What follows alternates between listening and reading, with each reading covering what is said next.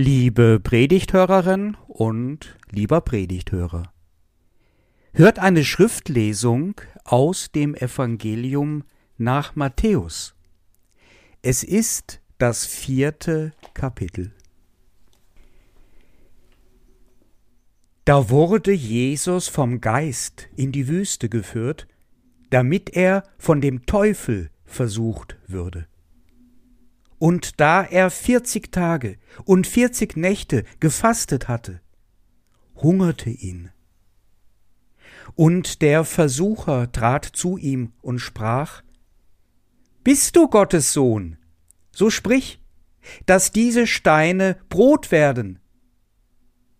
Er aber antwortete und sprach, Es steht geschrieben, der Mensch lebt nicht vom Brot allein, sondern von einem jeden Wort, das aus dem Munde Gottes geht. Da führte ihn der Teufel mit sich in die heilige Stadt und stellte ihn auf die Zinne des Tempels und sprach zu ihm, Bist du Gottes Sohn? So wirf dich hinab, denn es steht geschrieben, er wird seinen Engeln deinetwegen Befehl geben und Sie werden dich auf den Händen tragen, damit du deinen Fuß nicht an einen Stein stößt. Da sprach Jesus zu ihm, Wiederum steht auch geschrieben, Du sollst den Herrn, deinen Gott, nicht versuchen.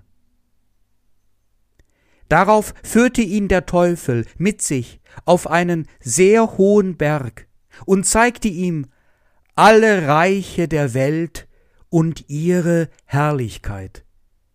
Und sprach zu ihm, Das alles will ich dir geben, wenn du niederfällst und mich anbetest.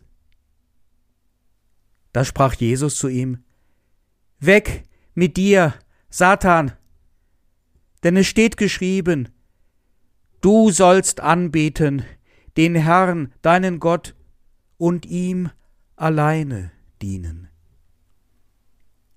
Da verließ ihn der Teufel, und siehe, da traten Engel zu ihm und dienten ihm.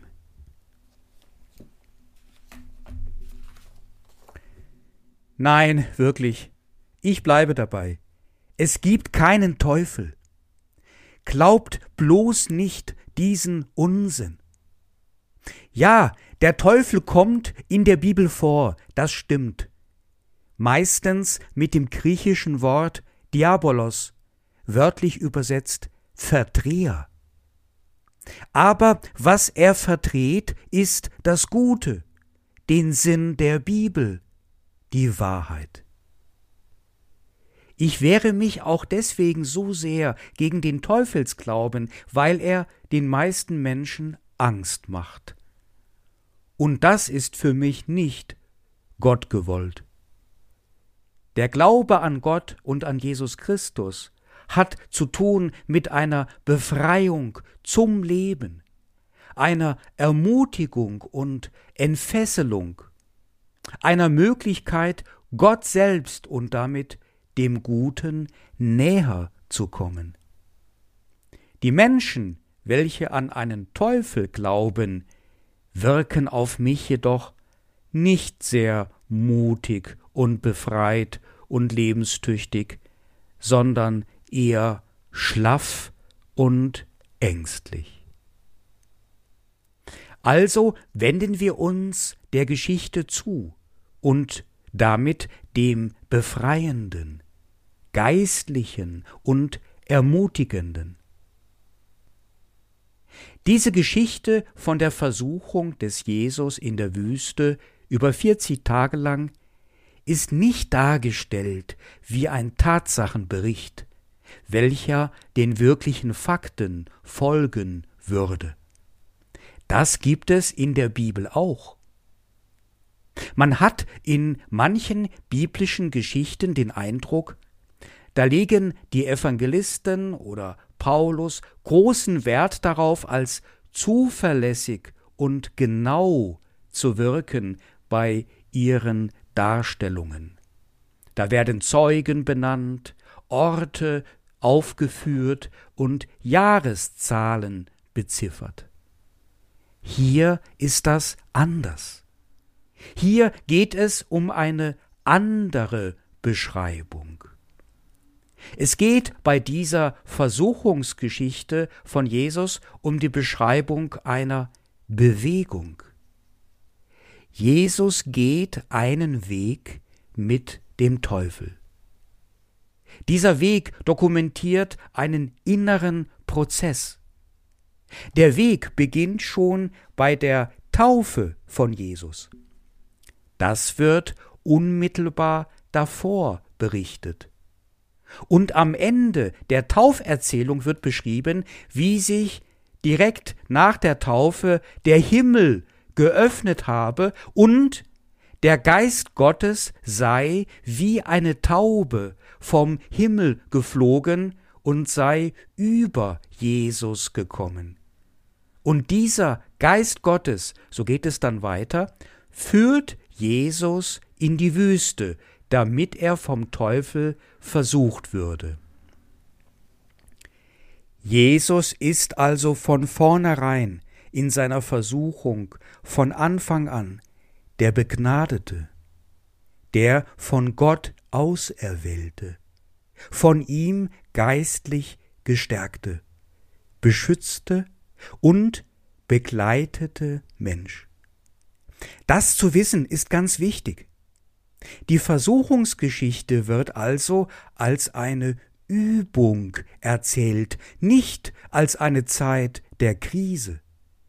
Es geht um eine geistliche Übung, eine Art von Anwendung des Geistes, Erprobung und Bewahrung der geistlichen Veranlagung. Und am Ende kommt dabei heraus, was man die ganze Zeit über beim Lesen der Geschichte schon ahnte. Denn Gott hat die Substanz und nicht der Teufel, und herauskommen werden die Engel, die guten Mächte Gottes. Die werden dann ganz deutlich und für den Jesus sichtbar und klopfen ihm auf die Schulter und lachen mit ihm und freuen sich über den doch erwarteten Sieg. Gut gemacht, Jesus, aber wir haben es ja gewusst. Willst du das auch erfahren? Du? Dass die Engel Gottes dir auf die Schulter klopfen? Für dich aus dem Gebüsch kriechen? Dir sagen, Mensch, das hast du gut gemacht. Dem ollen Teufel hast du's ganz schön gezeigt. Den hast du alt aussehen lassen. Willst du das auch erleben? Diese Mächte, diese guten Mächte Gottes zu empfinden, belohnt zu werden mit der Kraft Gottes, Anerkennung von Gott selbst zu bekommen. Und dann aus dieser Erfahrung heraus ordentlich Speed zu geben für eine lebenstüchtige und gesegnete Zukunft, so zu leben, dass die Engel Gottes, diese wunderbaren Mächte, dich niemals mehr verlassen werden. So zu leben, dass du selbst mit dir im Reinen bist und darüber hinaus Gutes tust, mit dir selbst und mit den anderen Menschen. Eine ganz rhetorische Frage ist das, ich weiß das, denn natürlich wollen wir das. Jedenfalls fast alle von uns wollen das. Versuchen wir einmal herauszufinden, wie das gehen könnte. Schauen wir also genau in den Bibeltext und versuchen wir uns in Szene zu setzen. Jesus geht in die Wüste. Nein, er macht keine Wüstensafari, um damit eine tolle Landschaft kennenzulernen. Er geht da auch nicht rein, um Gott zu begegnen. Ihm ist Gott vielmehr bereits begegnet in seiner Taufe.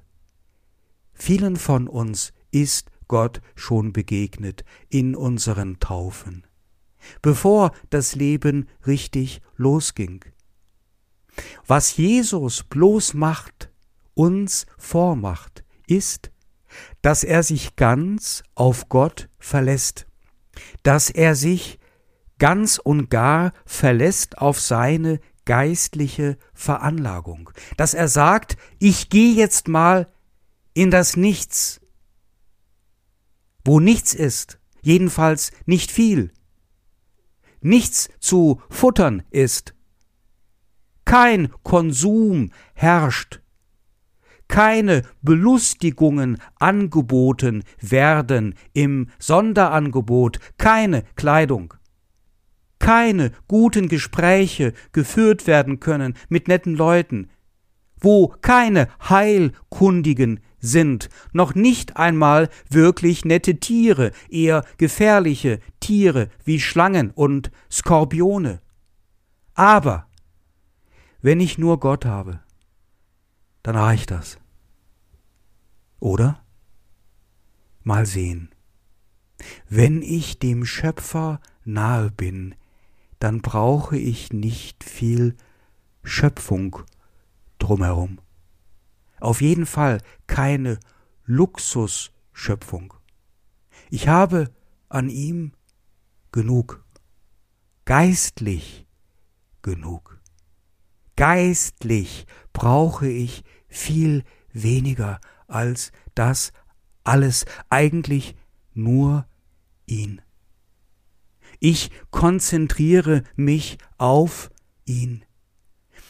Ich werde beten und meditieren und das macht mich satt. Das macht mich so reich, dass ich gar nicht mehr so viel brauche im Grunde. Das ist der Kern dieser Versuchungsgeschichte. Es ist die Demonstration einer Beziehung.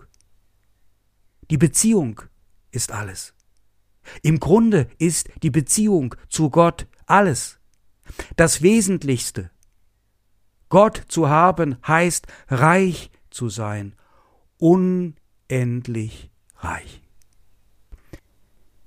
Also, wenn wir uns mit Jesus in die Wüste begeben, würde das für uns bedeuten, loszulassen. Loszulassen von all dem, was wir nicht wirklich brauchen. Uns zu vergegenwärtigen, was das ist, was wir wirklich brauchen. Das ist immer eine Frage wert. Der Teufel wird als sehr klug beschrieben.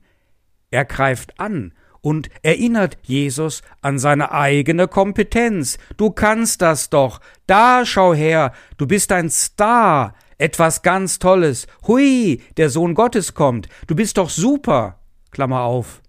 Was brauchen wir einen Gott? Wir können doch alles alleine. Klammer zu. Das ist das Problem sich das einzubilden und damit wegzugeraten von dem Bild Gottes. Du kannst doch als Sohn Gottes sagen, ihr Steine werdet Brot.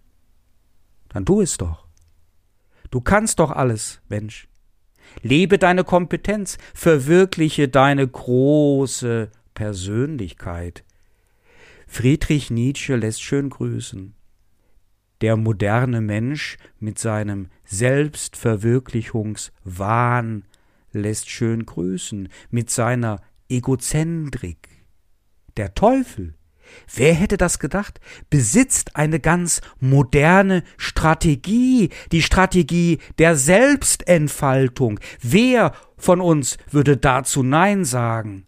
Und die Bibel zeigt wieder mal, dass sie ganz zeitlos ist. Zeitlos gut. Jesus aber hält stand. Nicht dadurch, dass er auf sich selbst baut, auf seine Fähigkeit, sondern er schöpft seine Kraft aus dem Wort Gottes. Und indem er auf das Wort Gottes verweist, sagt, es steht geschrieben, muss er nicht einsehen, dass seine Kraft doch nicht ausreicht. Denn Gottes Kraft ist unendlich. Und der Mensch lebt nicht vom Brot allein, sondern von einem jeden Wort, das aus dem Munde Gottes geht. Eins zu null für Jesus. Denn Jesus gerät nicht in die moderne Mausefalle der Egozentrik, wie so viele Menschen in unserer Zeit, sondern er bleibt ganz auf Gott bezogen und er weiß, dass seine Fähigkeit zurücksteht. Wenn Jesus Christus uns hier dieses Vorbild gibt als der Sohn Gottes, nicht auf seine Fähigkeiten schaut, kein Wunder ausübt in der Wüste, dann sind wir eingeladen, uns zu demütigen in die Grenze unserer Fähigkeit, nicht alles wissen zu wollen, nicht alles können zu wollen, nicht immer zu sagen, ich mach das, ich schaff das, ich bin doch der Supermann und die Superfrau. Gehen wir mit Jesus in der Wüste umher, dann wird uns deutlich, dass wir demütig sein dürfen und unser Vertrauen lenken auf einen anderen. Aber der Teufel ist wirklich klug. Und er verdreht jetzt, wird diabolisch. Okay, denkt er sich, schlag ich ihn eben mit seinen eigenen Waffen. Jesus lässt sich auf diese Bewegung ein, und der Weg führt sie auf die Zinne des Tempels in Jerusalem. Eine Zinne war damals die äußerste gemauerte Umrandung eines Turmes. Der Teufel kennt nämlich auch die Bibel und den Psalm 91, in welchem steht, Gott hat seinen Engeln befohlen, dass sie dich behüten auf allen deinen Wegen, dass sie dich auf den Händen tragen und du deinen Fuß nicht an einen Stein stoßen musst. Verse 11 und 12. Als ob es dem Teufel darum ginge, dass Jesus Kontakt mit den Engeln erhielt. Was für ein Lügner. Genau das Gegenteil ist ihm wichtig. Er will Jesus gerade wegziehen von den geistlichen Mächten. Und Jesus kontert wiederum ganz gekonnt. Er bringt eine Wahrheit zur Sprache. Du sollst den Herrn, deinen Gott, nicht versuchen. Genau diese Worte richtet Moses an die Israeliten und bezieht sich dabei auf ein Verhalten der Israeliten, an dem Ort Massa im fünften Buch Mose, Kapitel 6, Vers 16. Das ist eine wirkliche Begebenheit, die nur vielleicht wenige Bibelkundige kennen.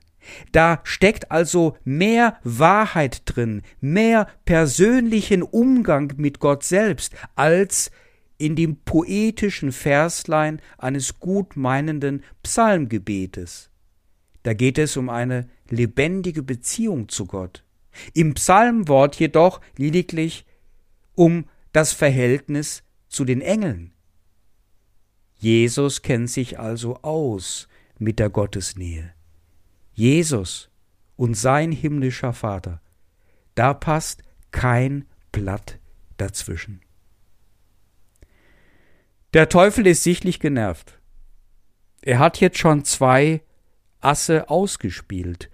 Einmal hat er die Egozentrik nicht mobilisieren können und dann auch nicht Jesus mit seiner eigenen Bibeltreue überführen können.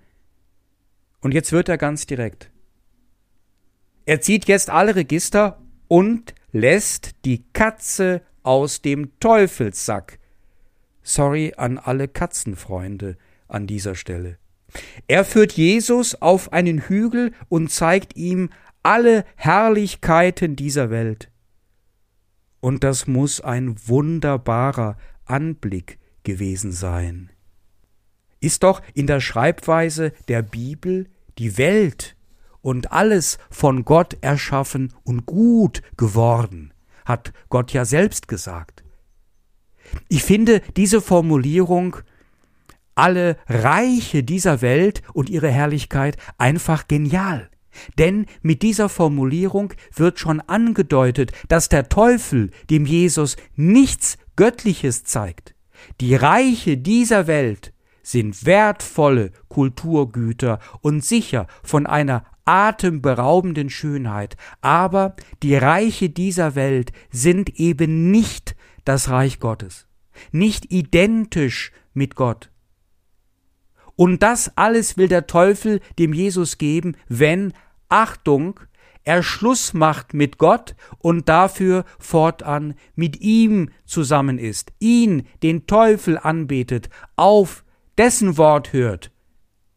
Klar, was Jesus darauf antwortet und damit zum Ausdruck bringt. Nichts in dieser Welt, auch nicht alles in dieser Welt, kann mir die Beziehung zu Gott ersetzen.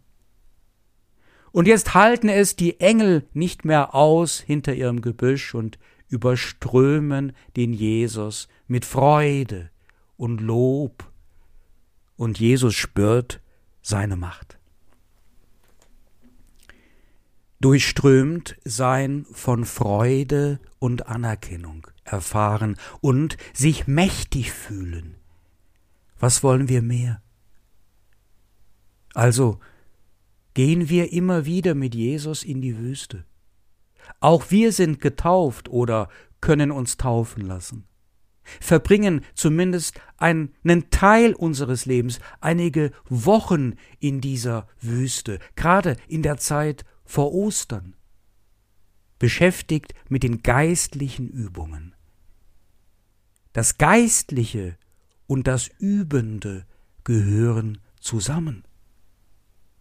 Ganz bewusst nehmen wir es auf, mit dem, wofür der Teufel steht, mit dieser Erschöpfungsstrategie, dieser Egozentrikstrategie, diesem Materialismus. Bekennen wir die Einsicht, dass es uns um geistlichere Dinge geht als um alle weltlichen Güter. Um die Beziehung zu dem Göttlichen bei Jesus und bei uns wir haben ein Ziel, Ziel, hebräisch El, Gott. Wollte man zusammenfassen, was Jesus uns Gutes tun wollte in seiner ganzen Wirksamkeit, dann ist es ja genau dies, dass wir eine bewusstere Beziehung bekommen zu Gott und seinem Reich. Öffnen wir uns zu sehr dem Weltlichen, dann müssen wir erschöpfen verausgaben wir uns allzu sehr, dann verlieren wir eine Bewusstheit über die Gabe Gottes. Und das ist tragisch. Wenn wir zu viel des Guten haben in unseren Berufen, in unseren Familien, in unserem Freizeitverhalten, dann erkennen wir, dass auch das zu viel des Guten etwas Schlechtes ist, etwas, was uns rausholt, was uns verführt, was uns leer macht und was uns die Engel verstecken lässt in den Gebüschen. Entäußern wir uns allzu leichtfertig mit unseren nach außen gerichteten Taten und Absichten, und schielen wir dabei allzu sehr auf die sehr materiellen Dinge wie Geld und Besitz oder auf unsere eigene Egozentrik, unsere Vorteile und unser groß Herauskommen, dann verlieren wir den inneren Anblick auf das Bild Gottes in uns, welches er von eigener Hand in uns hinein gelegt hat, fest gedrückt hat wie ein Siegel auf unsere Seele. Im Verzicht, in der Umkehr haben wir aber eine Fülle Gottes. Also üben wir uns ein in ein geistliches Leben. Die Fastenzeit vor Ostern lädt uns dazu ein. In dieser Zeit gehe ich schon mal in die Kindertagesstätte mit duftender, köstlicher Schokolade, die ich den Kindern unter die Nase halte, mit der Frage, was das für einen Sinn machen könnte, diese Schokolade nicht zu essen. Das gleiche habe ich auch schon in unserem Frauenkreis gemacht, mit ganz ähnlichen Ergebnissen interessanterweise, denn die jungen Kinder sind ja auch schon Geistliche. Oder der Jugendkreis, welcher sich schon mal einübte mit dem Vorsatz, sieben Wochen ohne alternative Fakten, frei nach einem ehemaligen amerikanischen Präsidenten. Oder ich selbst, der ich zum Aschermittwoch mir vorgenommen habe, die Engel zu mobilisieren mit einem Verzicht auf Alkohol, und prompt habe ich gestern erst doch ein Glas Wein getrunken. Mist, ich bin doch schwächer, als ich dachte, aber jetzt erst recht. Und du? Worauf willst du verzichten? Wie sieht dein Ritt in die Wüste aus? Wodurch willst du die Engel auf dich aufmerksam machen? Was ist dein geistliches Übungsprogramm? Wie willst du beten, ohne viele Worte zu machen? Sag es. Worauf willst du verzichten? Wodurch willst du Gott zeigen, dass du ihn willst und brauchst? Und vieles andere eben gar nicht so brauchst wie ihn. Gerne würde ich mit dir über diese Fragen reden. Der Lockdown in der Corona-Pandemie ist bestimmt eine gute Gelegenheit, eine gute Zeit für den Gang in die Wüste, für eine Zeit des Verzichtes, der inneren stillen Einkehr, eine Zeit auch der Solidarität und der Verbundenheit mit all denen, die besonders unter diesem Lockdown leiden. Eine gute Zeit für eine Reaktivierung des geistlichen Lebens. Und dieses Geistliche will uns verbinden miteinander zu einer starken Gemeinschaft, gemeinsam unterwegs mit den Engeln damit wir uns gegenseitig helfen und Rücksicht nehmen und trösten? Einige Leute haben mir das schon gesagt. Sie haben jetzt in dieser Zeit des Lockdowns weniger Geld, aber irgendwie mehr für sich selbst und für die, die sie lieben